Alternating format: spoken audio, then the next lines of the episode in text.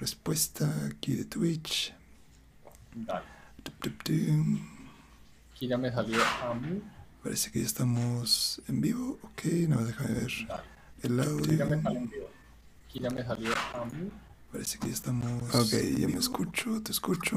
Perfecto, estamos, Perfecto, ok. estamos en vivo, muchachos. Bienvenidos al episodio número 14 del podcast Dotan Gamer. Tenemos aquí de regreso, como siempre, ya uno, uno de los habituales aquí, el buen Jao. Hunter, ¿cómo estás, Jao? Muy bien, muy bien, Tech. Un placer estar por acá de nuevo. Gustazo. El gustazo es, es como siempre nuestro, Jao. Bienvenido. El día de hoy no tenemos a, a Caboabo porque está en una carnita asada muy especial. Le mandamos un, un saludo a Caboabo, donde quiera que él esté. Y este y muchas gracias a todos los que están por acá, bienvenidos. Para todos los que nos sintonizan después en YouTube, estamos como siempre todos los jueves, por, por ahora, de 8 y media de la noche en adelante, para que podamos estar hablando de las cosas más candentes del gaming que pasaron en la semana, temas importantes, temas no tan importantes. Y entonces vamos a darle y empezaremos el día de hoy con una figura de Twitch que sigue dando de qué hablar y dudo que llegue algún momento en el que nos quedemos sin noticias de él, porque creo que su naturaleza no, no se lo da. Pero esta semana Doctor Disrespect, déjenme cambiar la, la noticia, estoy, ya me adelanté. Este, tenemos a Doctor Disrespect que dio, no quiero decir un bombazo, porque creo que simplemente fue una buena sorpresa, que nos dice, bueno, reveló que está haciendo su propio estudio de videojuegos. Obviamente no le, no le falta dinero y Mm. parece que lo está poniendo en, en, en orden. Y entonces está haciendo su nuevo estudio de videojuegos. Todavía no hay como, o no, según entiendo, no hay un nombre como tal. Y, este, y hay una vacante en el sitio oficial de Doctor Disrespect, que es este, el championsclub.gg. Y están buscando actualmente a una persona que, que sea como el líder de este estudio. Un saludo a Jader ahí en el, en el chat, bienvenido, eh, mi querísimo Jader. Y este, entonces están, van a ser, su modelo está medio extraño, porque van a ser eh, juegos AA, AAA. Dice aquí que van a estar en alianza con Boom TV. Desconozco un poquito qué es Boom TV. Pero la idea es como hacerse, eh, acercarse a los creadores de contenido grandes y a partir de eso hacer sus juegos de ensueño. O eso es más o menos lo que, lo que él terminó de decir. Y la idea es que están buscando a una persona que sea la que encabece este estudio y pues obviamente le piden aquí las perlas de la Virgen, ¿no? Un montón de cosas, un montón de experiencia, de 4 o 5 años, que haga cosplay, bla, bla, bla. Y, este, y la gran pregunta aquí es, eh, How, ¿realmente podrá tener éxito Doctor Disrespect en el mundo de los videojuegos, pero ya del lado del desarrollo? Tomando en cuenta que pues, él fue desarrollador hace algunos años, ¿no? Sí.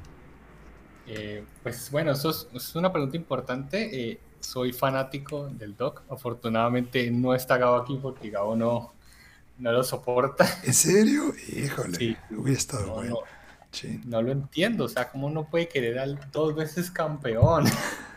De Blockbuster.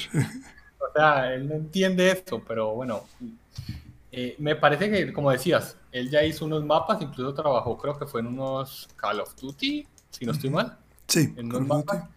E incluso ha hecho una, hizo un trabajo con, ¿cómo se llama este, este juego que es un 3 versus 3? Ay, aquí lo debo tener en la nota. Ahí lo dice. Ya. Eh, Rogue Company. Rogue Company, Ujú, que sí, sí. incluso pusieron, eh, le pusieron skin, los bailes y todo. Exacto. y es, un- es una figura prominente, a pesar de que ha sido baneado en Twitch. Eh, tiene alrededor de 15.000 personas en YouTube. Ya, o sea, hablar solamente que los tiene en YouTube es demasiado. Entonces, aquí sí que tiene, también tiene eh, otros productos como, creo que hace poco sacó una- un libro autobiográfico. Sí, no, es, es una máquina de, Es de una máquina de este hacer dinero. Y, o sea, para vender un libro, literalmente, o sea, tienes que ser una persona influyente. Entonces, a pesar de que de pronto puede que no te llegue la fuerza de- del, del mainstream, porque pues le, he quitado, le han quitado mucho, mucho alcance por no estar en Twitch, Recordemos que él fue hace, creo que uno o dos años, no recuerdo bien, el streamer del año, él fue la figura del año, literalmente lo ganó. Entonces, él puede hacer un juego muy bueno. No sé qué tan bueno sea si se sale de los shooters, porque realmente él es muy bueno en los shooters y entiende muy bien el género del Battle Royale y entiende que necesita. Y yo estuve viendo unas imágenes de los conceptos y es como muy cyberpunk, el mundo eliminado totalmente, el único que puede salvarlo es el jugador. Pero si tú me dices, eh, va a ser, no sé, un, el matador de WoW o va a ser, no sé, un Forza, no, diría que no. Pero si hace un shooter, podría ser un shooter, si está muy enfocado, no sé, en un Battle Royale o en un 3 vs 3, podría ser un enemigo muy, muy fuerte. Sí, y el gran tema es aquí que, eh, como tú bien dices, tiene una especialidad de tanto jugando como en, a nivel desarrollo, eh, centrado en los shooters, ¿no? Y quizás sería interesante como que ese primer acercamiento fuera un shooter, donde él ya tiene como esa, esa experiencia, pero pues también quizás aplica la, la Kojima, ¿no? Y saca su simulador de, este, de mostacho este, de peluquería, qué sé yo, ¿no? Eh, yo lo veo, ah, es que no sé, ¿no? Porque tenemos casos, y lo mencionan muy bien en la nota, que se me hace un detalle muy interesante. Tenemos casos, por ejemplo, como Amazon Studios, ¿no? O este, eh, estas compañías grandes, Google también con Stadia y demás, que intentan hacer juegos con todos los recursos del mundo y demás, y pues a la, a la mejor el producto no es el, el, adecuado, ¿no? Y pierde como popularidad y se va al olvido. Y, la cosa interesante aquí con el doc es que el doc, como sea, nunca se va a ir, o por lo menos no en el futuro próximo. Yo creo que él está muy, muy a gusto ahí en YouTube. Este, concuerdo que, pues, obviamente, la experiencia de verlo en Twitch, que yo lo he llegado a sintonizar de, desde antes de que se fuera a YouTube y ahora que está por acá en YouTube y es una cosa impresionante. Es la capacidad de seguir siendo cagado durante tanto tiempo y, seguir pareciendo fresco es muy muy buena de parte de él. Pero no sé cómo pueda traducir eso a, los juegos, ¿no? sé porque su figura pública es totalmente distinto de lo que se va a necesitar como cabeza de un estudio, este entonces, si todavía hay muchas dudas, ¿no? O sea, quizás a nivel marketing creo que no tenga problema en, promocionar el juego, ¿no? En darle como la difusión correcta y demás. Ya que sea un buen juego o que sea llamativo, pues, eh, por lo menos, eso ya es algo que va a necesitar demostrarlo, yo, me parece. Igual, hay algo muy importante que de pronto puede jugar a su favor, como decías, eh, la parte del, marketing está muy bien pero tenemos algo claro que es, apenas salga la beta del juego, las grandes cabezas de los streamers son muy amigos de él, van a jugar. Vamos a tener un team jugando, un Nickmer jugando, un ninja jugando. Eh, si el juego es muy llamativo, créeme que esto va a ser muy, muy fácil para él. Eh, él tiene toda la idea de microtransacciones, de las skins. Eh, tiene que ser realmente es un juego que, que tenga tanto la facilidad para el el player casual como el tryhard que quiere hacer un rank, que quiere hacer rankeds y todo. Pero si no tenemos claro que apenas salga, Twitch literalmente va a ser ese juego. Y, va a ser la puñalada final, eh, casi que para Twitch. Porque eh, no sé si han notado, pero incluso muchos streamers cuando tienen problemas con Twitch en sus directos ponen la canción que, él hizo. Ah, se llama Serpientes Púrpura. no, no sé. Pero nadie dice nada, solo la ponen y uno entiende como que el tipo de mensaje que están mandando. Entonces es súper, súper interesante. Eh, sí creo que en marketing va a estar muy, muy fácil, pero en jugabilidad, si no es algún shooter, me da miedo realmente. Sí, em, creo que, eh, no sé, la verdad quiero, en, en mi corazoncito de fan, que no soy ultra hardcore, simplemente soy, soy fan así de como Villamelón, podríamos ponerlo en algún sentido. este, sí quiero que, tenga éxito, pero me gustaría que empezara como con los pies en la tierra, ¿no? Empezando tal vez con un juego como tamaño indie y de ahí que fuera creciendo poco a poco, este, inclusive, no sé, ¿no? ¿Qué tal que empieza a sorprender y primero empieza en, en los celulares y ya después llena las arcas y después se va con el triple A, no sé, la verdad tiene como muchos caminos y estoy seguro que tiene el, el, cerebro suficiente para estar pensando en, esto y dos, tres, cuatro, cinco situaciones más que quizás ni, ni se nos cruza por la cabeza, ¿no? Entonces, sí, eh, sí mis respetos para el Doc, eh, sea lo que sea que, que, vaya a ser. De hecho, iba a ser también una serie, ¿no? Una, una serie, una película este, basado en, en, su personaje o algo así iba a ser una película y ya estaba en conversaciones creo que con Netflix también. Eh, incluso creo, pues como uno no sabe realmente eh, qué es verdad y qué es el personaje, pero al parecer está muy interesado también como en la especie de plataforma de streaming que tiene Twitch, que está pensando. Y, y, según lo que dijo cuando estaba jugando es que habían conversaciones. Entonces es una máquina, realmente es una máquina. Es impresionante. Impresionante. Pero bueno, este, eh, para cerrar el tema, si tú pudieras tener como, o sea, pudieras darle una, carta al Doc y, pedirle un juego en especial que, fuera su primer juego, así como, como para Kojima es eh, Death Stranding ahora que es un nuevo estudio y así, para ti, ¿cuál sería el, juego que debería ser el Doc? Yo creo que el Doc debería ser eh, un Valorant una copia de Valorant. Un shooter muy especializado, eh, mucho movimiento, con tildes de Titanfall, pero esa es el área perfecta para el doc. Creo que ahí sería algo que pudieran ponerlo competitivo y, explota. Sí, es, una muy buena idea. Y aparte de ahí se puede como expandir a, muchos eh, horizontes, ¿no? Tanto en, en, el tema de eSport como este, la escena competitiva. Y, eh. y, realmente solo necesitas un juego, o sea, necesita un juego que tenga una jugabilidad aceptable, no tiene que ser perfecta, porque si vemos Valorant, eh, uno que no conoce el juego, pues lo ve normal, pero a veces cuando veo videos, la cantidad de bugs que tiene el juego es absurda, o sea, la cantidad de de escondites que la gente encuentra para dispararle a las personas, para las cámaras, eh, es absurdo para una empresa multimillonaria. Pero eso demuestra que uno no solo necesita un juego bueno y lo va expandiendo lentamente, sino que simplemente sea divertido. Y ahí puedes ir creciendo y el doc tiene algo muy, muy interesante y es que tiene una historia que puede meter ahí. El Champions Club o el Club de Campeones, como ellos lo llaman, tienen mil, pueden sacar miles de historias, es el DC de los streams, básicamente. Nadie tiene tanta historia como el Doc y no realmente se puede inventar lo que quiera y en el mundo del Doc tiene sentido.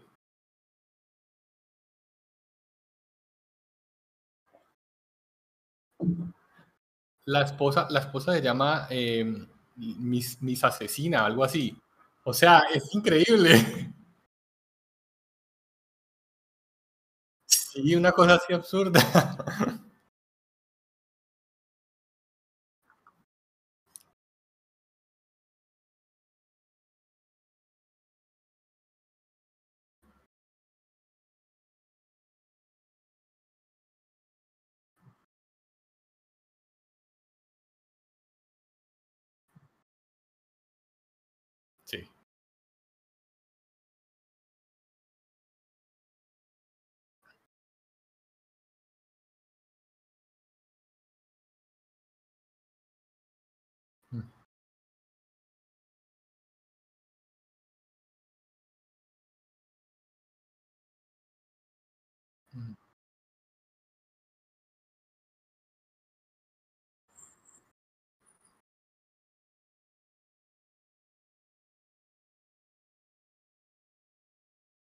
Ah, lo recuerdo, sí.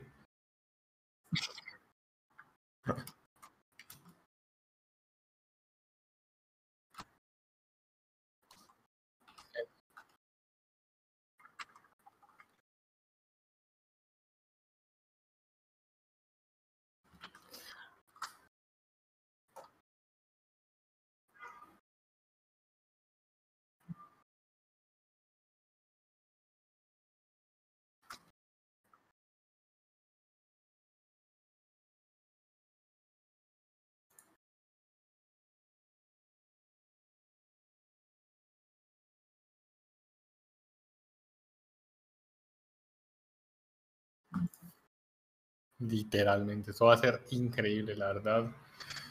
Y como está, y como está escapando tanto talento de Blizzard, eso va a ser fácil, fácil, fácil conseguir nuevos miembros.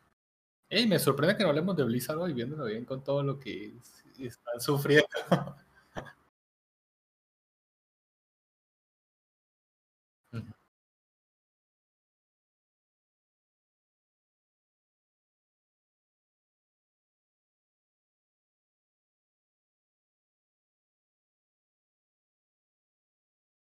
Sí, y eh, los inversionistas demandaron a Blizzard, eh, pero la demanda, o sea, realmente es como, están como cuando, como dicen, pollo sin cabeza, realmente quieren como encontrar a quién culpar, pero es tanta gente que culpar que, que enfocar como la reprimenda o, o, no sé, la acción es muy difícil, realmente no, no puedes despedir todo un piso tampoco de Blizzard, pero tampoco puedes hacerte de, caras como, ah, no, y, igual, pues, si ganan la demanda los accionistas que van a hacer darles más dinero, pues, o sea, es un momento como, como muy incómodo de, cómo se va, se va, a manejar eso. Yo creo que lo mejor que podrían hacer es elegir un nuevo presidente, no el presidente, los presidentes interinos que tienen ahora, que son dos y elegir a alguien como más afín como a esa comunidad y intentar ahí como parchar un poquito el asunto y, seguir adelante. Ya esto aquí no se puede hacer nada más.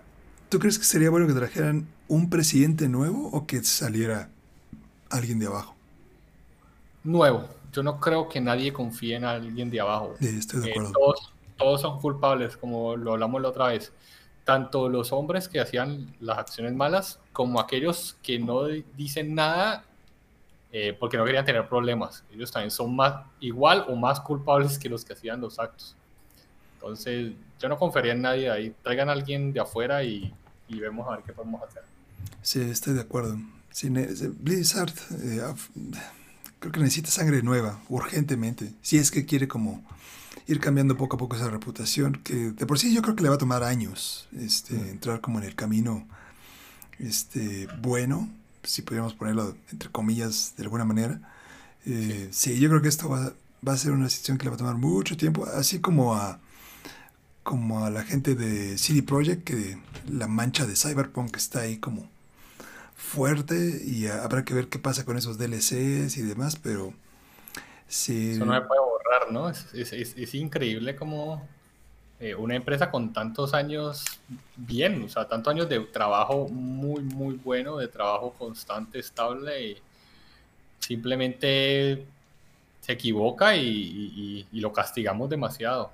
Y no sé si es porque esperábamos mucho de ellos, que también puede ser un error de nosotros como, como consumidores, o si simplemente eh, les dio miedo o pena decir, no es que el juego no va a hacer esto. Eh, pero nosotros ya nos vimos todos en el 2077 enloquecidos. Sí, yo creo que fue como una combinación de, de ese marketing extraño con este, más bien, pues sí, ¿no? Eh, entre el marketing y el hype injustificado y luego las expectativas que se traían de desde The Witcher 3, este, fue un poco de todo, ¿no? Fue, literalmente fue una, una receta para el desastre. Este, entonces creo que sí, espero les vaya bien. Ah, la verdad, quiero sinceramente que regresen a lo que eran antes, porque a mí no me tocó ningún juego. O sea, no pude jugar nunca Witcher 3, entonces me gustaría un buen juego de su parte.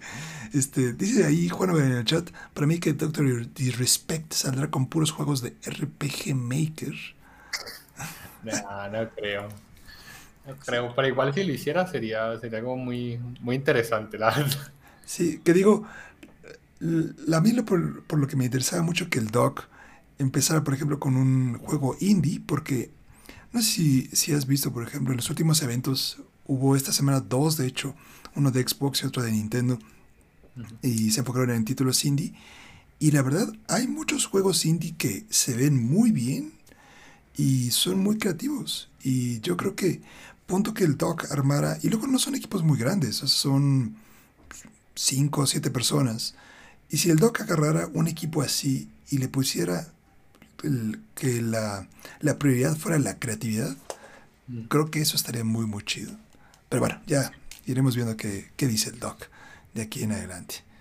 Pero ahora pasemos al siguiente tema del día de hoy y regresamos con una de las compañías em, que luego tiene mucho de qué hablar y es nada más y nada menos que EA.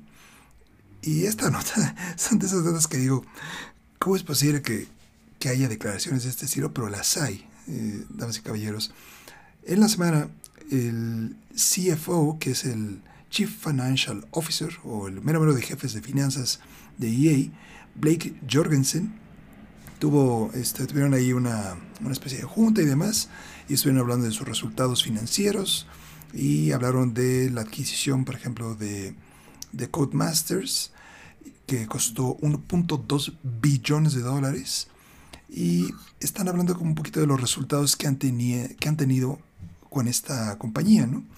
Y algo muy curioso que menciona es que eh, parece que, mm, como lo dicen aquí, es que gracias al, expertise que tiene EA del marketing y este, las conexiones de negocio y demás, pudieron hacer que el desarrollo del juego y todo lo demás de este, de este desarrollador de Codemasters llegara como a, la cúspide, ¿no? O sea, que fuera realmente un éxito y, superara las ventas que, se tenían en, en, expectativa.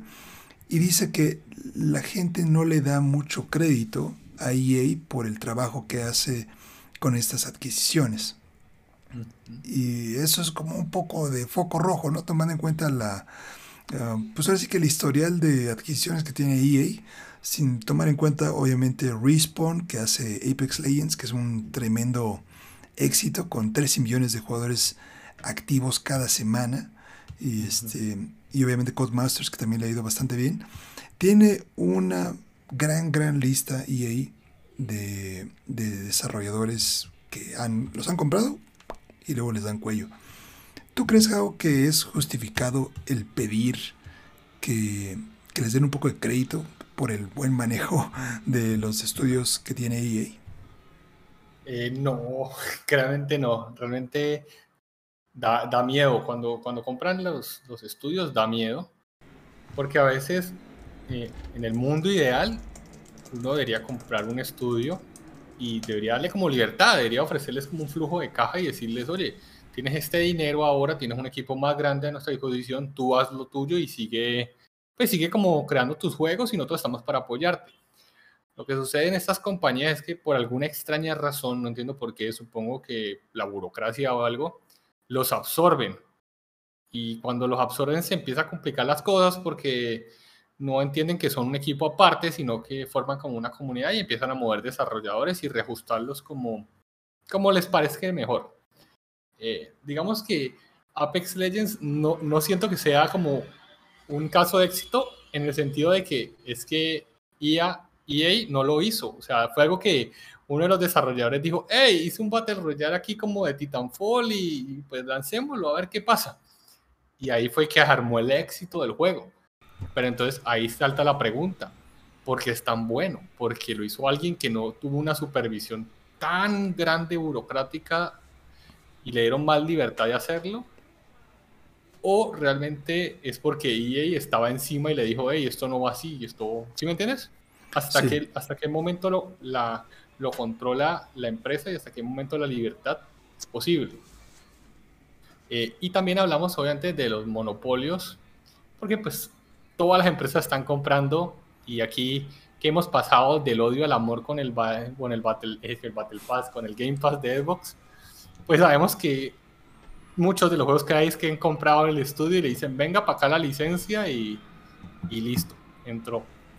Entonces, también es un asunto de licencias. Muchas empresas compran empresas más pequeñas para conseguir las licencias. Eh, me acuerdo eh, cuando compraron Rare, que compraron, que venía con... Realmente la empresa no era importante, la licencia era lo importante. Eh, venía el Banjo Kazooie, eran cosas que no tenían precio realmente por lo que pagaron por la empresa. Entonces, en ese aspecto, pues eh, no estás comprando el equipo, sino que estás comprando la licencia. Y por último, pues está obviamente el sueño del desarrollador, que es que le compren su empresa por un número abismal de dólares y pues ya se pueda retirar tranquilamente y no hacer nada más que, también es una muy buena opción. Que de hecho salió, justo cuando estaba viendo las notas para, para esta semana. Hoy salió en el caso de un nuevo estudio que compró EA, y creo que acababan de renunciar los, los, los jefes del estudio que acaban de comprar, y pasó hoy por la mañana. La verdad no tengo la nota aquí. Este, pero sí, el, caso que mencionas de Apex es algo muy, muy curioso, ¿no? O sea, porque eh, hasta cierto punto parecería como que EA se quiere como colgar la medallita del, del juego, ¿no? Y así como mencionas de que este juego fue, es exitoso por el tema de que tenía esa libertad de que no tenía EA encima poniendo microtransacciones y este, exigiendo eh, cambios de diseño para favorecer ciertas eh, mecánicas que sabemos que lo hacen y demás. Este, también me viene a la mente los dos juegos que han hecho con este desarrollador eh, indie de su programa de EA Originals.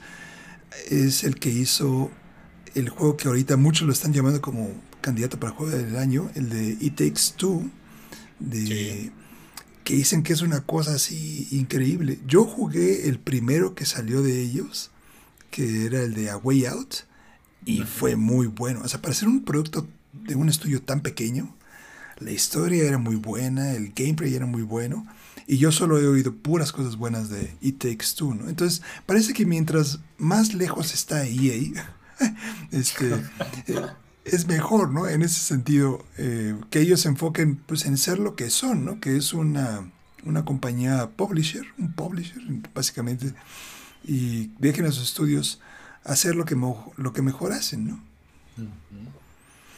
Sí, realmente es, como te digo, que intenten, nada más decirles, tenemos los recursos, ustedes sigan en, en lo suyo. Eh, porque es que da miedo. Realmente cuando compran una empresa, uno como jugador dice, hmm, ¿qué van a hacer? ¿Cómo la van a reestructurar? ¿Cómo la van a cambiar?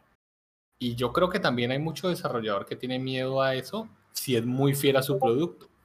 Eh, por ejemplo, eh, Undertale. le han ofrecido el dinero del mundo para comprarle la licencia y él simplemente ha dicho que no, no, no y se ha mantenido muy fiel porque él tiene miedo a que no le den esa libertad creativa que tuvo y para tocar ciertos temas y para manejar ciertos temas de cierta manera. Entonces, EA no es un, buena, no es un buen ejemplo de una empresa que compra otras empresas. Y los otros ejemplos del sector son pésimos también. Entonces, no, no es algo recomendable. En, en el mundo ideal, sí sería lo mejor porque ganarías recursos, ganarías dinero, ganarías tranquilidad pero en el mundo actual, donde lo que consta son las ventas, las microtransacciones, eh, las actitudes depredatorias de las empresas para obligarte a comprar, no es bueno que compren una empresa indie, bajo ningún motivo. Y, y, aparte, me viene mucho a la mente el, el, anuncio reciente de que van a hacer el remaster de Dead Space, mm. cuando irónicamente el estudio que hizo Dead Space sufrió una situación justamente como lo que estamos hablando, ¿no? Fue adquirido hace no sé cuántos años y no dio el ancho como esperaba EA y mm. le dio cuello y ahora, no sé cuántos años después, resulta que ahora la franquicia es eh, candidata para un remaster, ¿no? Y, y, no imagino cómo han de haber estado los, los creadores del juego cuando vieron el anuncio, ¿no? Se han de haber estado revolcando ahí en, en sus casas, enfrente de su, de su computadora me, me hiciste acordar de, de, una, de una anécdota que contaban en Nintendo, que es súper gracioso y tiene que ver mucho como con, con ese, como esa unión de, del desarrollador con el juego y la libertad. Eh, hace mucho tiempo, cuando salió el primer Smash Bros., pues lo hizo Sakurasai, creo que le llaman. El creador de Smash Bros. Sakurai, ¿no? Sakurai. Sakurai, Sakurai. Sakurai. Y entonces trabajó tanto que estuvo al borde del colapso y cuando lo entregó dijo yo no quiero más hacer Smash Bros. porque esto es absurdo. Y todos en Nintendo eran hacete otro, hacete... Y no. Y él cuenta que cuando estaba en una E3 estaba tomando en el bar y cuando estaba en la presentación de Nintendo, Reggie, que era el presidente de Nintendo América en ese momento, eh, puso un tráiler del nuevo Smash Bros y en realidad no tenía nada. El tráiler era simplemente para que lo viera Saku. Saku y fuera a Nintendo pedir a que lo dejaran trabajar en el Smash Bros. Y así fue que consiguieron que trabajara en, el segundo Smash Bros. Malditos genios. Entonces, imagínate, eh, pues si eso es, eso, es eso es una relación tóxica, o sea, las empresas van a presionar más para que hagas un producto que les genere mucha ganancia y los desarrolladores aman sus productos y van a ir al límite y, están generando este ambiente tóxico que, que, estamos viendo los resultados ahora. Sí, y hay que ver eh, básicamente qué más adquisiciones va a hacer, porque es, obviamente EA no va a parar, ¿no? Es esto, al, ver el modelo de negocio que ya lo tiene súper comprobado y, y demás, no creo que se detenga en, adquisiciones, porque, pues, como tú bien decías, ¿no? Parece como si, si, estuviera de moda el estar comprando ahorita estudios a diestra y siniestra, ya sea por parte de, PlayStation, por parte de Xbox. Em, entonces, si pudiéramos decir, eh, si tuvieras poderle, poderle dar una calificación a EA de cómo ha manejado sus estudios, ¿qué calificación le podrías poner, How? Mm, yo le pondría un acabo de, tener una epifanía, entonces le voy a poner un 5 porque eh, siento que no ha sido lo mejor, pero tampoco ha sido desastroso, tampoco han sido salvajes a la hora de comprar. Y como te digo, acabo de caer en cuenta del pez gordo, que lo que me parece raro es que nadie lo mencione, y el pez gordo es Tencent. Eh, lo que no haya comprado Tencent es es imposible. Realmente tiene casi todas las empresas tienen que sea un pedacito de las acciones. Entonces, eh, creo que no es la mejor, pero por lo menos no han intentado crear tan, tanto monopolio. No sé si es porque no tienen tanto dinero, pero por lo menos yo iría cinco, ni bien ni mal. ¿Tú qué le darías hecho? Y, uh, no sé, es que desde antes de que, de que saliera desde que empezó todo el tema de, las microtransacciones y demás, he ido alejándome cada vez más de, EA. Y creo que Apex Legends fue el único juego que he jugado de EA este, desde que dije no vuelvo a tocar un solo, no más bien no vuelvo a darle un solo peso a EA. Entonces, para mí sí es como un, no sé, sí voy a dar como un 3, porque sí ha, ha maltratado a muchos estudios que yo no soy fan de esos estudios y no creo que le daría una peor calificación, este, pero sí he visto muchas franquicias que pues, las ha echado como a la basura, ideas que al parecer eran muy buenas y con la excusa de que los jugadores ya no les interesa los juegos de primera persona, pues les dan cuello a sus proyectos, cosas de, Star Wars creo que por ahí había y, otra, y otro tipo de, de proyectos. Y el hecho de que hayan estén sacando ahorita todo el tema del remaster de de Dead Space y todo lo que han hecho con FIFA. Ah, la verdad, para mí es uno de mis estudios menos favoritos de, de gaming. Y entre ellos y Activision, se, cada vez me... Son de esas compañías que las tengo ahí como... Como que ni las quiero tocar así con un palo, ¿no? Pero... Claro. Pero sí, me, me, es muy complicado. Pero bueno, esa, yo estoy ahí como viciado, ¿no? Pónganos ahí ustedes ahí en el chat eh, y en los comentarios, ¿qué calificación le pondrían ustedes a EA? ¿Creen que lo ha hecho bien, mal, horrible, perfecto? Bueno. Eso ya, cada quien, ¿no? Pero póngalo, Perfecto no creo. No, perfecto Pero no. Pues, Solo, por lo menos, tal vez su presidente pensaría que lo, que lo hacen perfecto, ¿no? Eh, pero bueno, póngalo entre una escala entre indie y Tencent. Esos son los dos extremos de, de la compañía. Es una máquina Tencent. O sea, es, sí, es una locura. Dominación mundial. Es el Disney de los videojuegos. O sea, pues aquí un paréntesis porque es que estaba viendo los datos y creo que de pronto la gente como que no, no lo entiende. Pero hay un, una lista gigante, pero voy a hablar de los más grandes. Tencent tiene 100% del control de Riot Games. Solo para empezar ahí. Tiene el 40% de control de Epic Games. Tiene el 5% de control de Activision Blizzard y creciendo. Tiene el 5% de control de Ubisoft y creciendo. Tiene, eh, tiene 5% de control de Paradox Interactive y creciendo. Tiene Discord también, Partnership. Tiene Roblox también. Y tiene Platinum Games, entre muchos más. es, un monstruo, es, es una hidra. Sí, es absurdo. Sí, una, una verdadera locura. Sí, la verdad.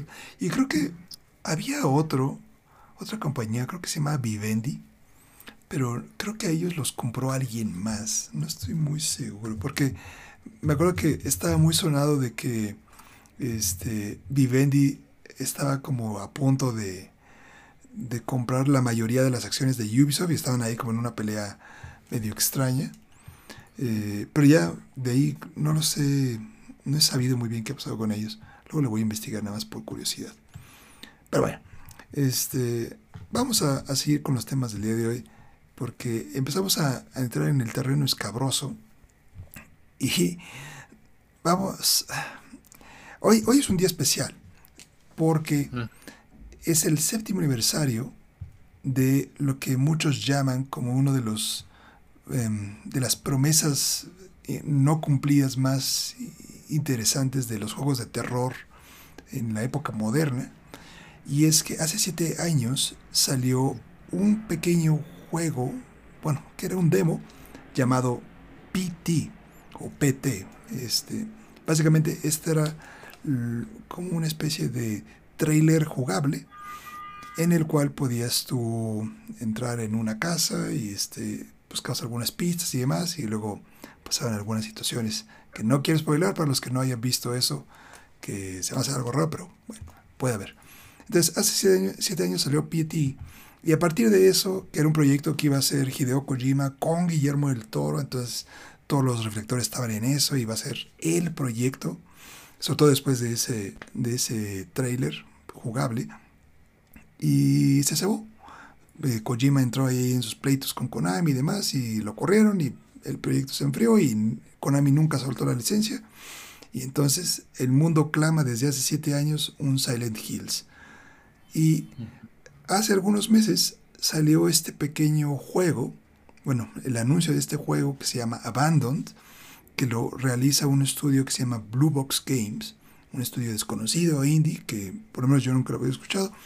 Y entonces dicen que esta es una experiencia en primera persona de, en el tema de misterio y terror.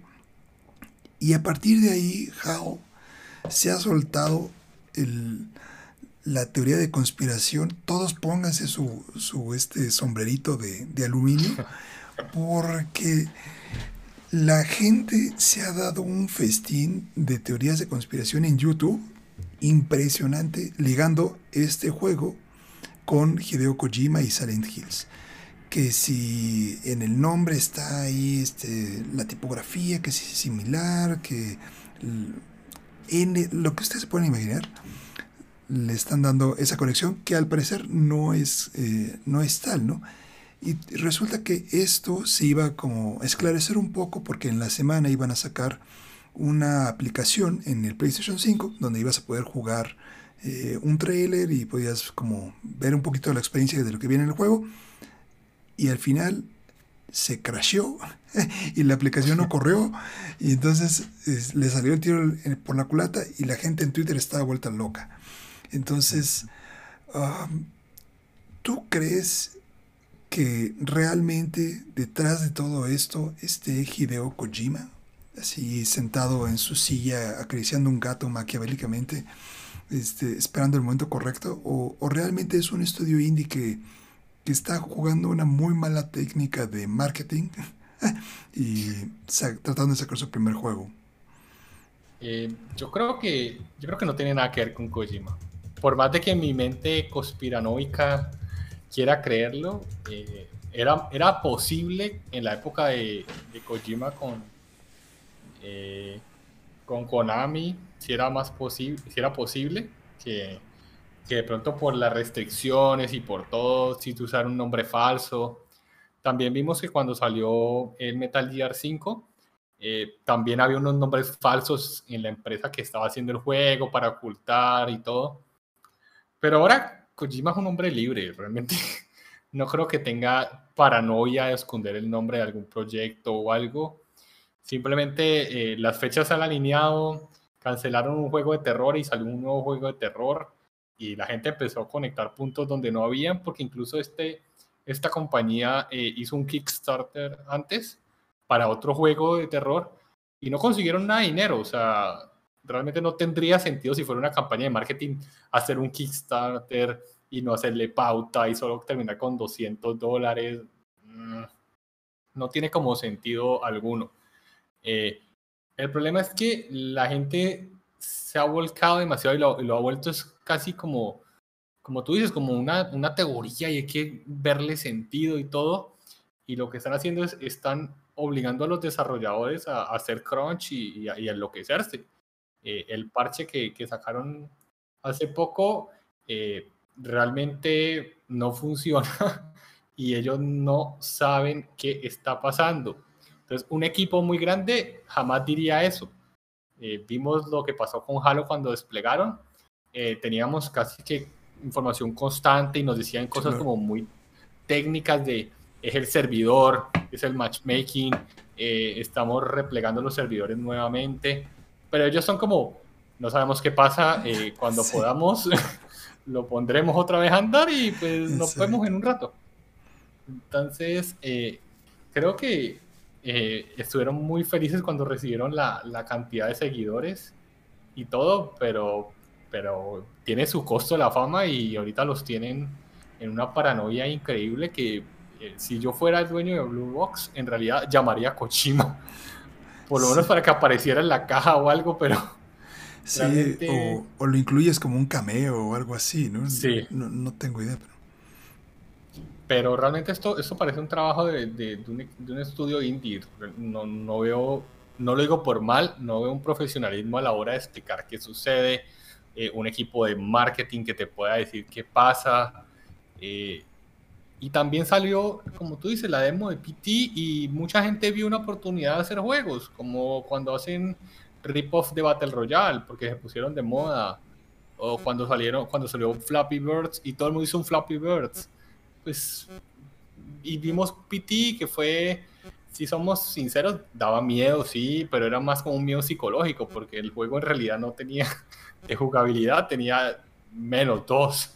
E-, era un personaje caminando. Exacto. Y pues eso es fácil de, recrear ahora con, con Real o con cualquier motor gráfico que existe.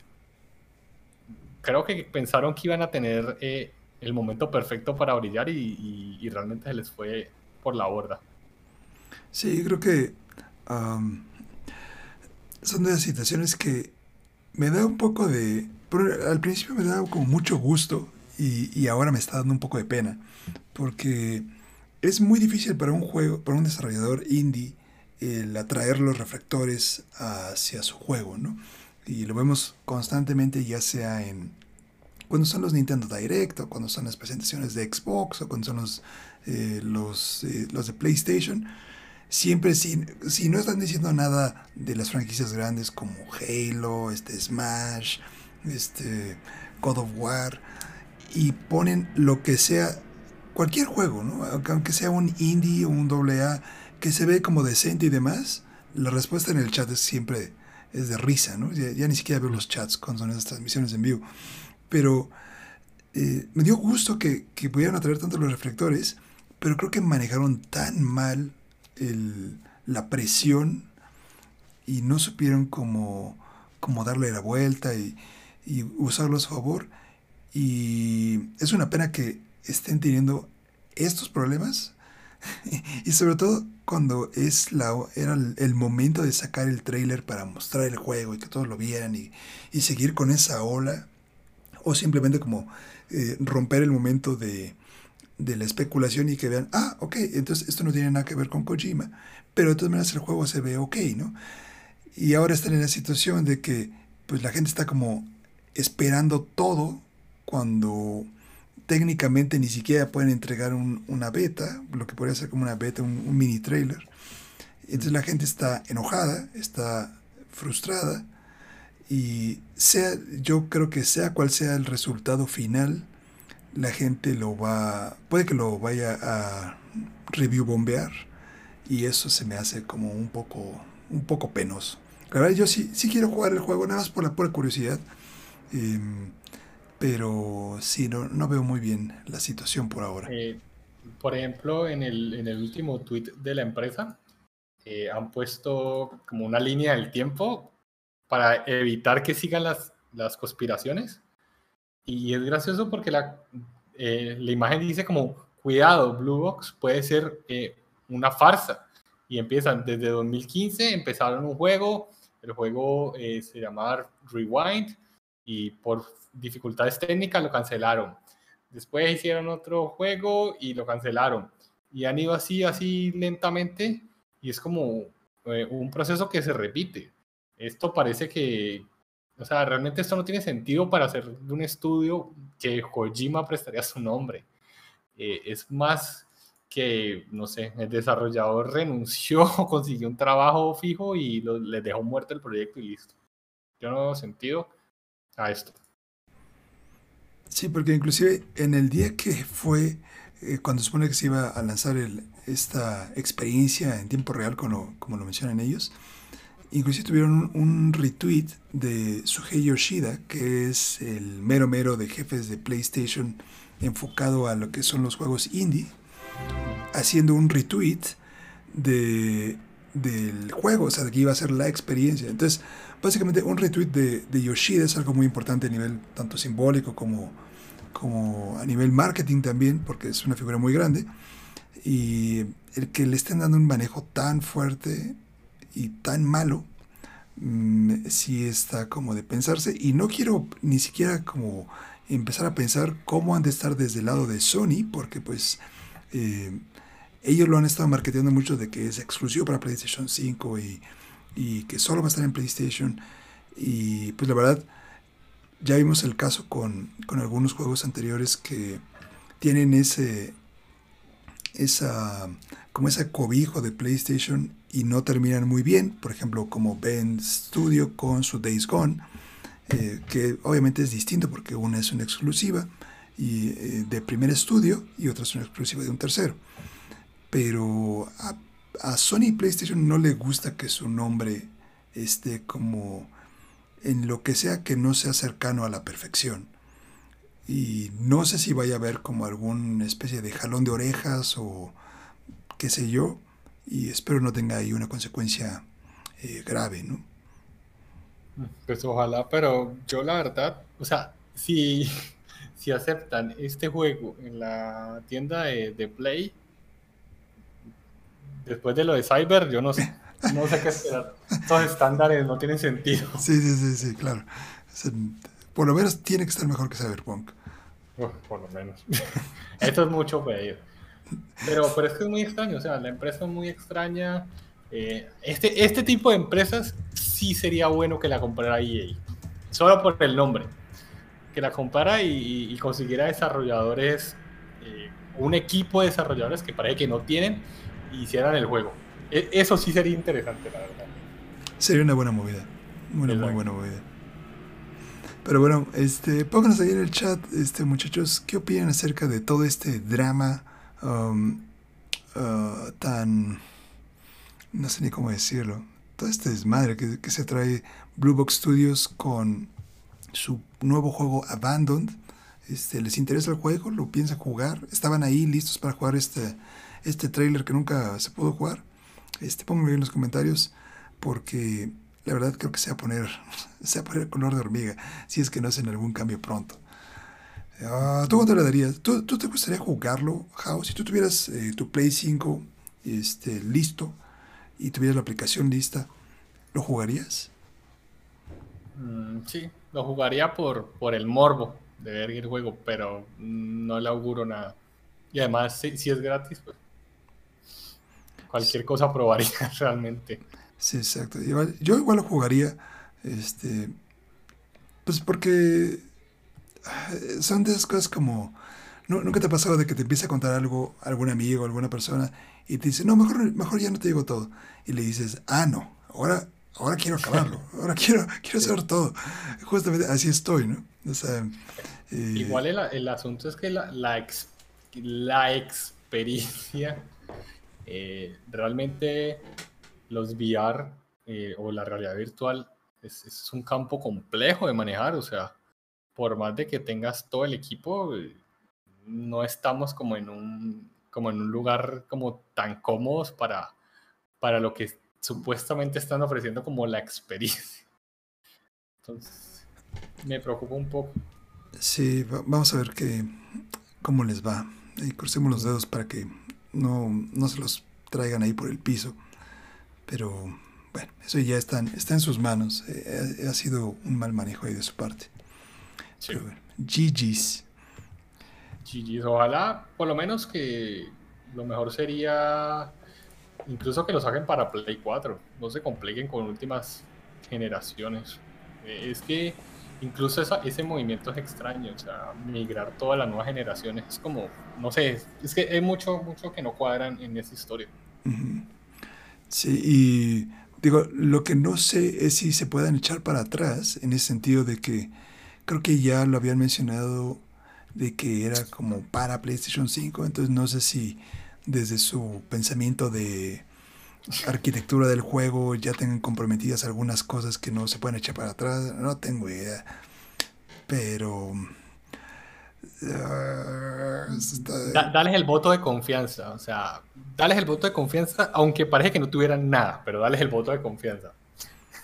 Okay. solo para Play 5, porque el Play 5 tiene el hardware para la experiencia.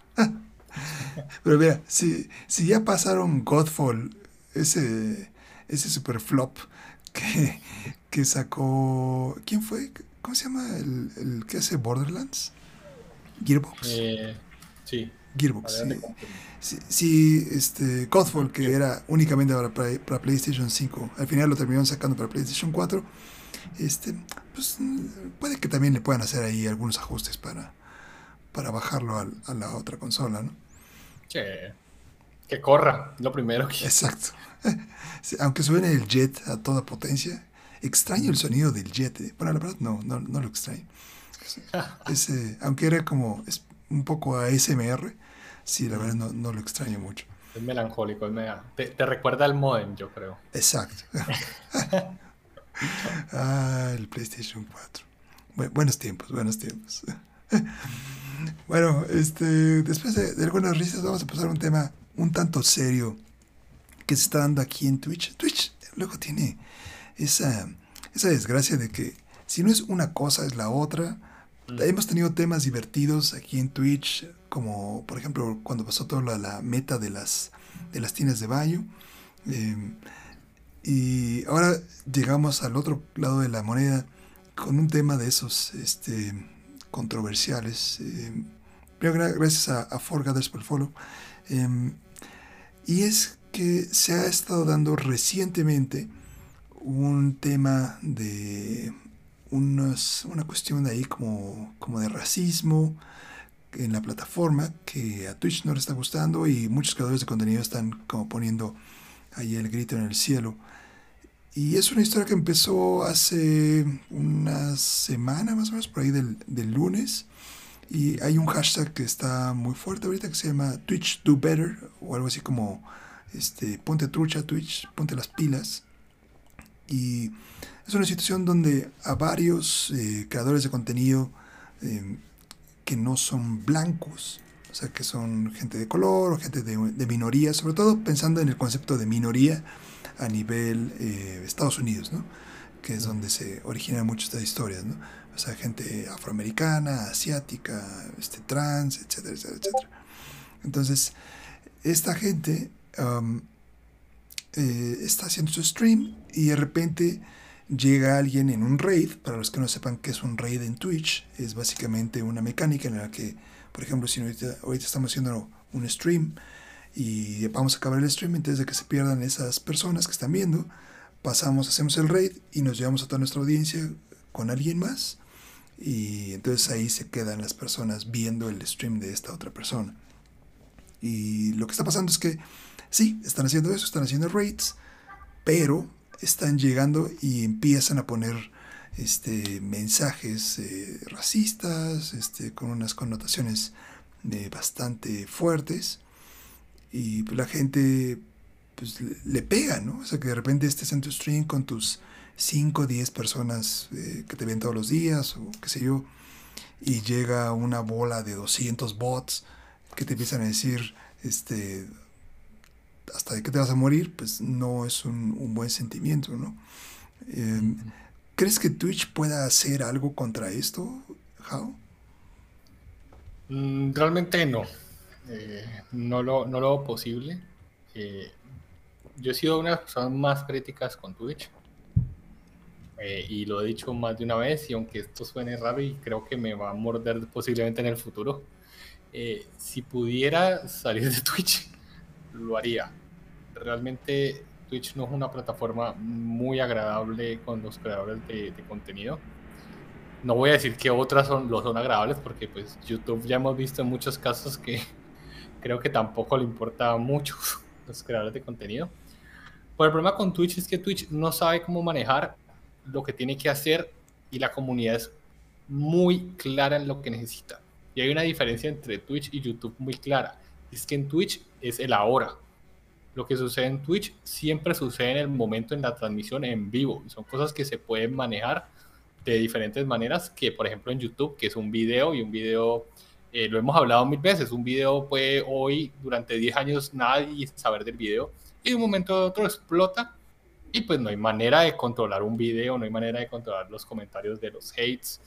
Eh, no hay manera, cuando tuvimos el problema en YouTube de, de los videos de las menores, que por los comentarios se hablaban las personas. Y nadie hubiera entendido eso. Eso es una cosa que se dio y tuvo que hacer una investigación para uno entender realmente cómo estaba funcionando. Pero en Twitch es algo en vivo, entonces tú tienes que tener herramientas para controlar tu canal. Tu canal es como tu zona segura. Y cuando no tienes las herramientas como tal, pues te vas a frustrar, obviamente. Entonces, eh, Twitch nunca ha podido entregar y nos entrega cosas como los tags o los comentarios o tenemos un nuevo emoticón que se mueve.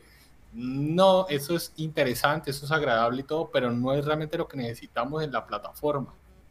Y eso es lo que se está viendo ahora. Hay muchas cuentas que tal vez no tienen que ver con este caso de la agresión a las minorías, pero sí hay muchas cuentas bots que están especializadas en dañarle las estadísticas a los streams pequeños. Eh, tenemos el problema del view botting, que es que te ponen a ver miles de personas el stream, pero nadie habla, y eso te afecta negativamente la cuenta. Entonces, eh, lo que necesitamos en Twitch son herramientas para los streamers que no dependamos tanto de, de pues no sé, de papá Twitch para solucionarlo, y lo que dicen ahí tiene sentido, eh, que una persona se haga una cuenta y que tenga que autenticar eh, el doble factor o algo que nos permita como tener una idea de lo que está pasando.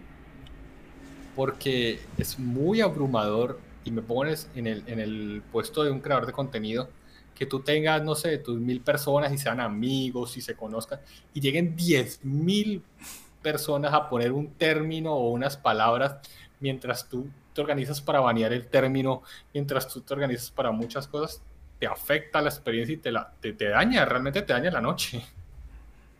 Sí, o sea, termina siendo eh, lo que para muchos es streamear, que es eh, compartir momentos y relajarse y pasarla chido con amigos o followers o lo que sea, eh, con tu comunidad básicamente, se termina convirtiendo en una pesadilla. Y y la verdad, yo no he tenido ninguna experiencia de ese estilo, pero me imagino que debe ser como, um, pues, este sentido de impotencia, ¿no? De que tratas, ni, siquiera con los moderadores que quieras tener, puedes controlar eso tan fácil, ¿no? Em, y, y, es triste, la verdad, que, que estas situaciones se den. Habla mucho también, pues, de no solo cómo están las cosas allá en Estados Unidos en el tema racial y demás, porque pues, es algo que no solo se da ahí, no se da en todas partes, en mayor o menor medida eh, en, otros países, este, en algunos de otras maneras, por ejemplo aquí en México es muy, muy clasista el, el asunto, no tanto racista, y, y, así me imagino que en el resto de Latinoamérica también hay este, sus diversas situaciones, ¿no? Entonces, sí creo que Twitch debe hacer mejor las cosas. Em, sé que es muy fácil como creador de contenido decir, ah, solucionalo. Pero pues al final es, un, es su plataforma y si ellos están exigiendo desde este lado el que cumplas con ciertas cosas, eh, que seas este, advertirse friendly, que no digas este, palabras altisonantes, que no, no uses ciertos términos, que no te vistas de cierta manera, etcétera, etcétera, etcétera. Pues también ellos deberían asegurar que la plataforma sea un lugar seguro, donde las personas no se sientan atacadas, no se sientan perseguidas, simplemente por ser lo que ellos son, ¿no? Entonces, uh, sí es, es algo, pues, triste y ahora sí que no se me ocurre cómo, cómo podría ser el hecho de que lo solucionen. Mencionan algo aquí en el artículo muy interesante de que tal vez a la hora de crear una nueva cuenta pudiera ser de que pasara una semana o unos días hasta que pudieran hacer alguna especie como de uh, pues sí autenticación de la de la cuenta no sí es, es o sea es, es, es una como un caldo perfecto porque primero Twitch no tiene como una competencia como tal en el área de los, de los streams porque seamos claros eh, streams de YouTube hay no lo voy a negar pero pues realmente no es una competencia. Es más, el propio Doctor Disrespect dice, yo sé que hay gente streameando en YouTube, yo no tengo la manera de encontrarlos. No es como que yo pueda ir a un lugar y, ver directorios y todo, sino que es como, mm, me lo encontré por suerte y, y puedo conectar con él. Eh, Mixer obviamente pues falló ahí estrepitosamente y pues no nos quedan casi lugares para streamear. Entonces, eh, pues no competir, obviamente le genera una posición de comodidad a Twitch excesiva, excesivamente grande.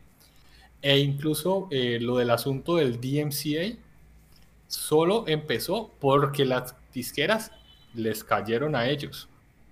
Y el pañito de agua fría, el pañito de agua tibia fue que te baneaban y te decían te baneamos. Eso no era una solución, pero esa fue la solución de Twitch. Luego eh, salió el resultado de, un streamer que llamaba Phantom Lord, que ganó una demanda contra Twitch. Eso, fue grande, muy grande. Ajá. Y, el, y gracias a la demanda de Phantom Lord es que Twitch ahora te dice por qué te banearon en el stream que te banearon. Pero aún así todavía no te dice el minuto en que banearon ni por qué te banearon exactamente. Solo te dice generalmente te baneamos por odio el día tal pero si tú haces un stream de 8 o 12 horas, pues ¿cómo vas a encontrar el momento en que cometiste el error? Entonces, eh, es, es, es, como complejo. Twitch sí tiene que enfocarse en que esto es en tiempo real. Necesitamos herramientas de tiempo real para, entre comillas, cerrar el stream. Si necesitas, no sé, un botón para cambiar como dirían, un botón para la opción a que existe de solo seguidores, que sea rápido, eh, que te permita confirmar que la gente que habla tiene cuentas de algún, como dicen ahí, de algún tiempo ya creadas, o no sé, necesitamos encontrar la manera de hacerlo. Eh, sé que, por ejemplo, en Corea del Sur, que los eSports son como muy fuertes, las cuentas de los videojuegos están enlazadas con tu DNI. Entonces tú solo puedes tener una cuenta por juego, una cuenta por LOL, una cuenta de Valorant, una cuenta de tal. Y así también el gobierno tiene un control de tu salud física, de cuántas horas te dedicas al juego. No estoy diciendo que la solución sea que Twitch nos pida el DNI a todos, porque pues, tampoco. Pero sí necesitamos una manera de, de encontrar el control de las cosas y necesitamos que aunque no haya competencia para Twitch, Twitch diga, bueno, necesito cuidar a, mi comunidad, porque el día que salga conozco más de un streamer que se iría, tranquilamente se iría en una plataforma que le ofrezca mejores condiciones. Sí, inclusive hace poco YouTube empezó a poner algunas nuevas funciones. Creo que agregaron las encuestas, agregaron clips y otra cosita más. Entonces, ahí va como paso a pasito, pero entre ese paso y pasito, este, pues Twitch va avanzando también y entonces el que le llegue a la par pues va a tomar un buen rato, ¿no? Y están esos problemas como tú mencionas, ¿no? De la, la manera en la que pueden descubrir contenido en vivo en YouTube. Es muy complicado, sumamente complicado. Y, YouTube es ese monstruo de, de, mil cabezas que quiere muy a la Google hacer de todo, este, tratar de tirarla a todas las funciones ya están también con los shorts, eh, que son pues, para tirarle ahí a, este, a, a, TikTok. Y, este, y al final, YouTube tenía antes ese producto que era eh, YouTube Gaming, donde era como enfocado más a la idea de Twitch, ¿no? Así como en vivo y lo cebaron y lo convirtieron como integrándolo a, la plataforma principal. Y no sé qué tan buen resultado les, les haya estado dando hasta ahora. Pero mira, por lo menos siguen dándole el soporte, pero está muy lejos de que sea una competencia real para que pues empiece a jalar tanta gente, ¿no? Dicen por ahí en el chat que nos vamos a Trovo. Este, creo que Trovo también este, está un poco lejos. Si no, si no es que yo diría demasiado lejos. Lo que pasa es que las competencias, eh, afortunadamente ahí que mencionan a Trovo, se me refrescó toda la mente. Eh, las competencias casi siempre son como de nichos muy específicos. Sé que hay unas que creo que llaman No No Life, pero es especializada para gente que juega en celulares. Entonces es como un nicho muy específico. Y, y Trovo va bien. Siento que Trovo va muy bien en, su carrera, pero está demasiado atrás. O sea, necesita algo que le inyecte, eh, le inyecte mucho público. Eh, el problema es que ya las empresas tienen miedo de volver a hacer la jugada de Mixer, de pagarle a Ninja o a Shroud una millonada para que caigan. Y, y pues la verdad es que, pues yo no creo que haya sido equivocado llevarse a Ninja y a Shroud. Eh, sí siento que pagaron demasiado. No sé quién, quién habrá hecho ese, ese, plan malévolo de pagarle tanto dinero a ellos. Pero siento que, que, la herramienta iba bien. De pronto no, no era tan rentable, pero es que eh, esto es algo que choca a mucha gente y la sorprende cuando yo se lo digo. Pero Twitch no es rentable si tú tienes acceso a los movimientos financieros de Twitch, Twitch está en pérdida total. O sea, Twitch es de esas empresas que no ganan nada, pero el nombre y, la cantidad de gente que llega eh, es lo importante para Amazon realmente. Eh, el Prime, que, se, que ahorita mucha gente tiene Prime, porque entonces Prime te da juegos y te da envíos y te da todo eso es parte, pero Twitch como, como negocio o como área de negocio no es rentable. Y, y para una empresa, un área que no es tan rentable y consume mucho dinero, pues solo Jeff Bezos la puede mantener. Realmente.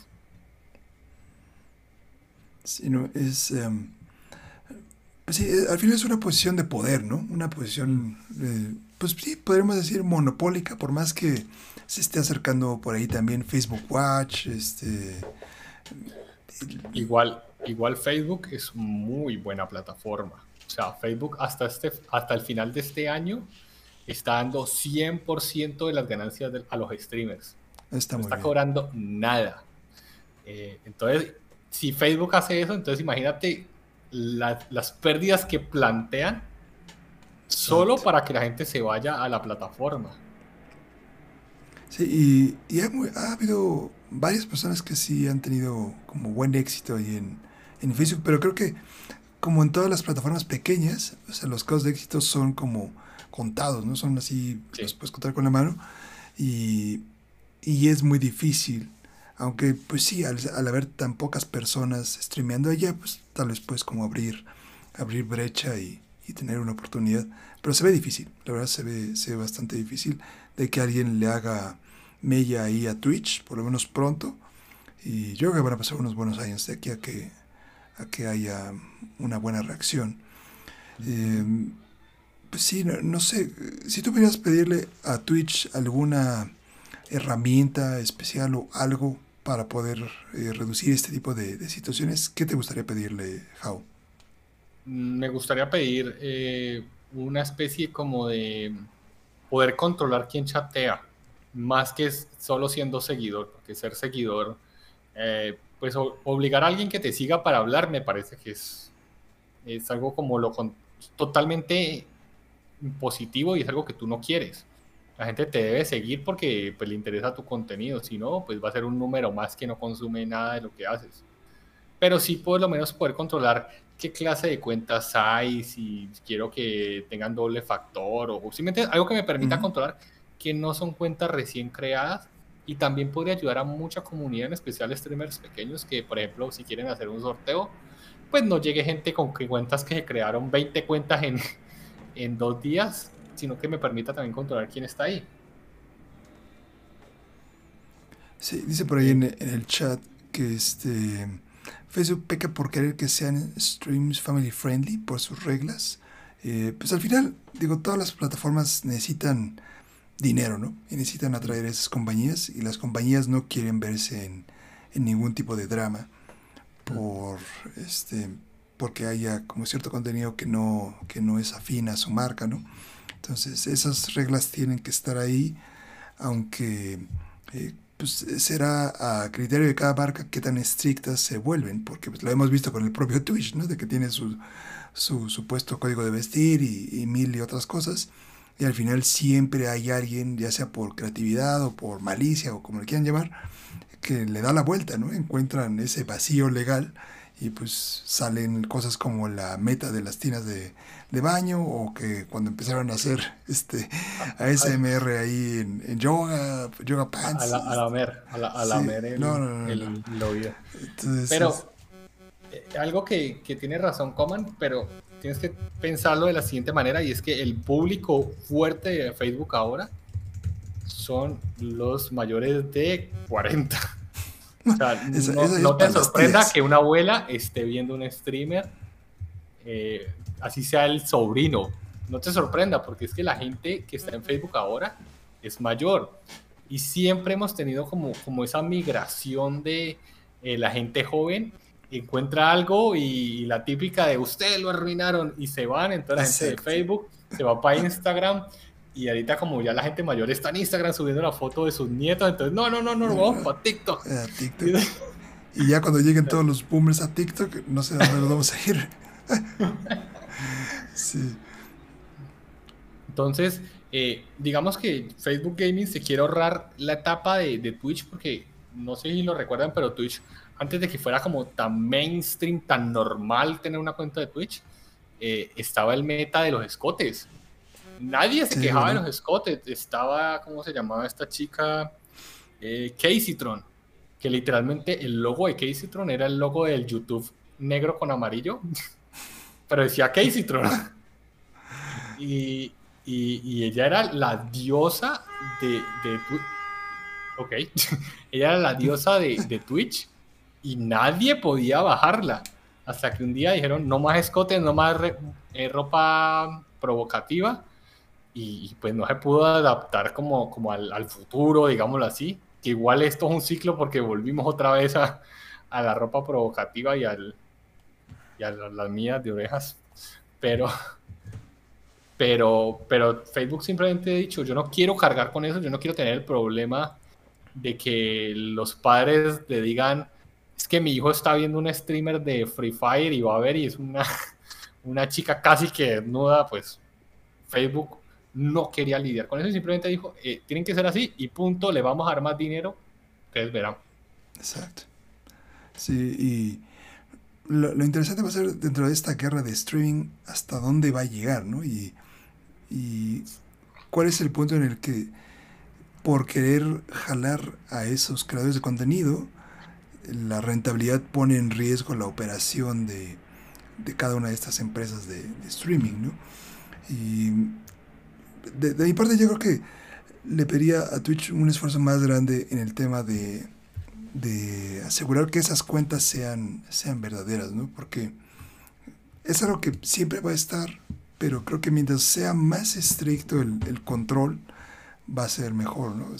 aquellos tiempos en la prehistoria, cuando simplemente podías crear, imaginarte algún correo electrónico y luego ponías dos nombres así falsos y ya tenías una cuenta. Eso, eso pasaba hace puta, 15, 20 años, ¿no?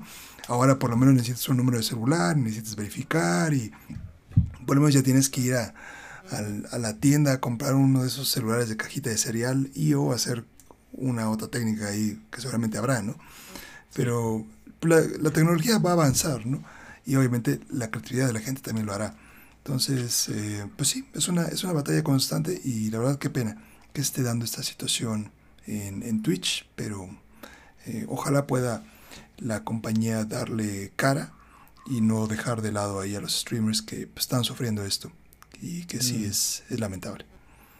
Entonces, eh, pongan ahí ustedes, eh, por favor, en el chat, qué opinan, que, cómo ustedes contra eh, estarían con, contraatacando a este, este tipo de situaciones de los streams de raid, de odio que están dando en Twitch y cuál podría ser la salvación para esta plataforma.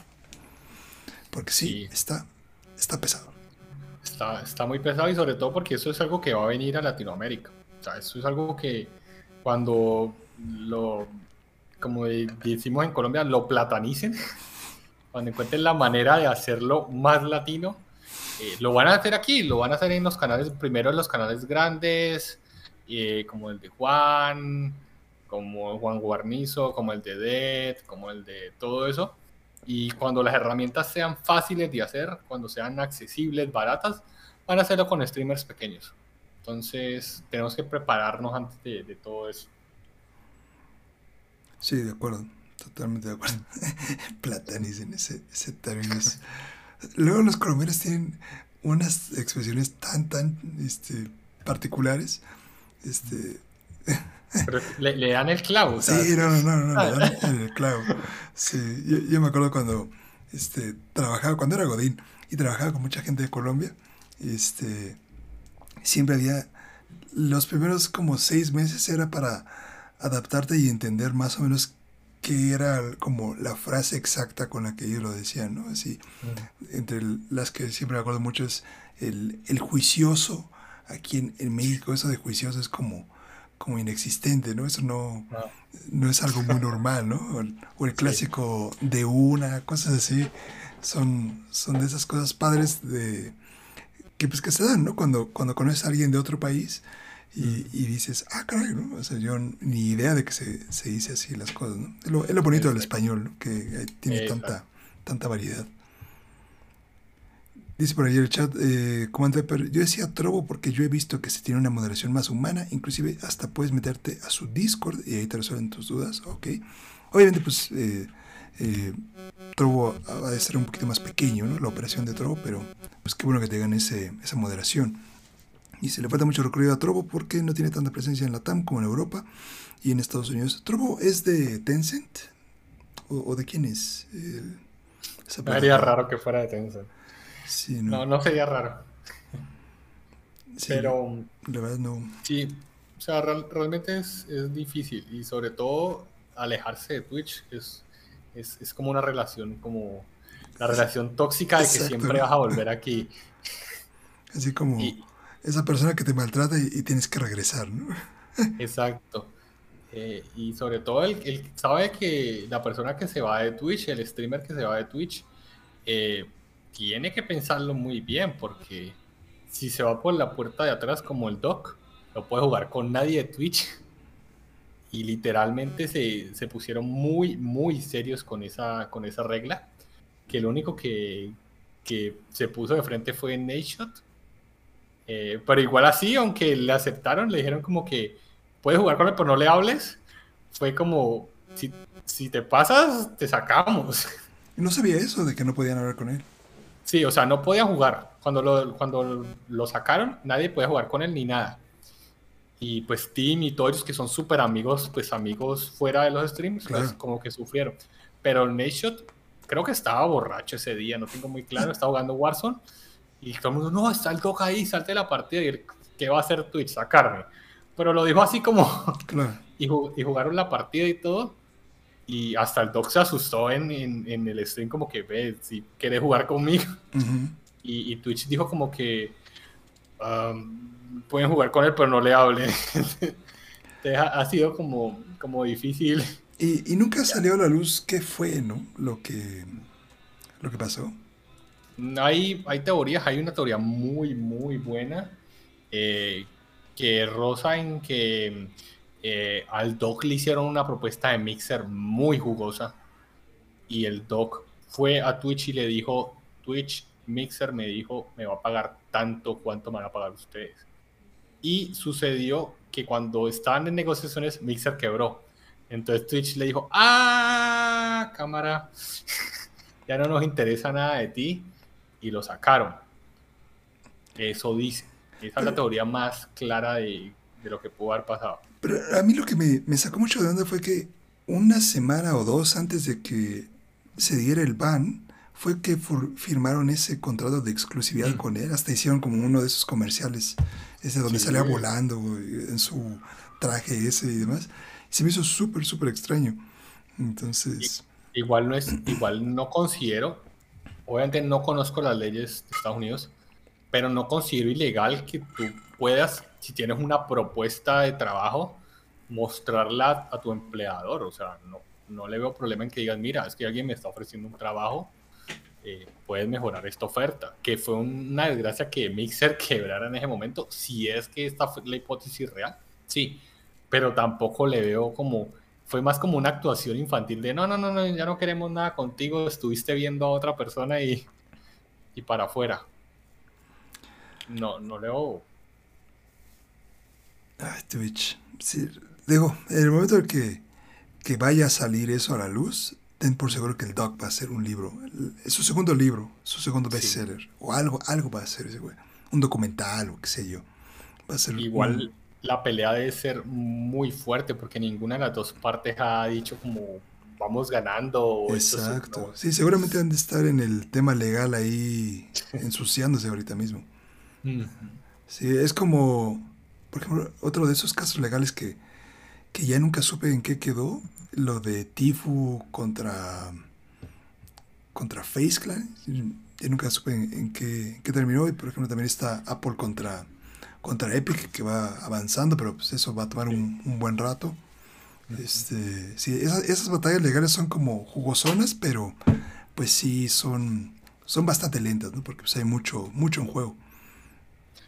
Sí, igual lo de lo de lo de Tifu fue es que es absurdo, o sea, uno uno dice, "No, esto solo, solo pasa en Latinoamérica", pero o sea, los abusos de las empresas en todo lado hay. En todos lados. Sí. Pero bueno, ok, con esto vamos a cerrar el, tema y el podcast. Este, temas bastante, ahora sí, diversos, ¿no? ¿no? Normalmente como que nos vamos enfocando en una sola línea. Y ahora hubo de todo, hubo, hubo bastante variedad, bastante agradable. Este, muchísimas gracias, mi queridísimo Jao, nuevamente por otra edición más del podcast Not Gamer. Este, nos vemos próxima semana, como siempre, aquí los jueves a partir de las ocho y media para que vengan ya cenados o se traigan sus palomitas y demás para ver la conversión ahí en el chat. Muchas gracias a todos los que están aquí en vivo en el chat y a todos los que nos están viendo allí en YouTube. Este, muchas gracias a todos. Pasen bonita tarde de jueves o fin de semana cuando nos estén viendo. Un abrazo a todos. Gracias, Jao, nuevamente. Gracias ahí en el chat. Un abrazote. Nos estamos viendo próxima semana. Chao, chao.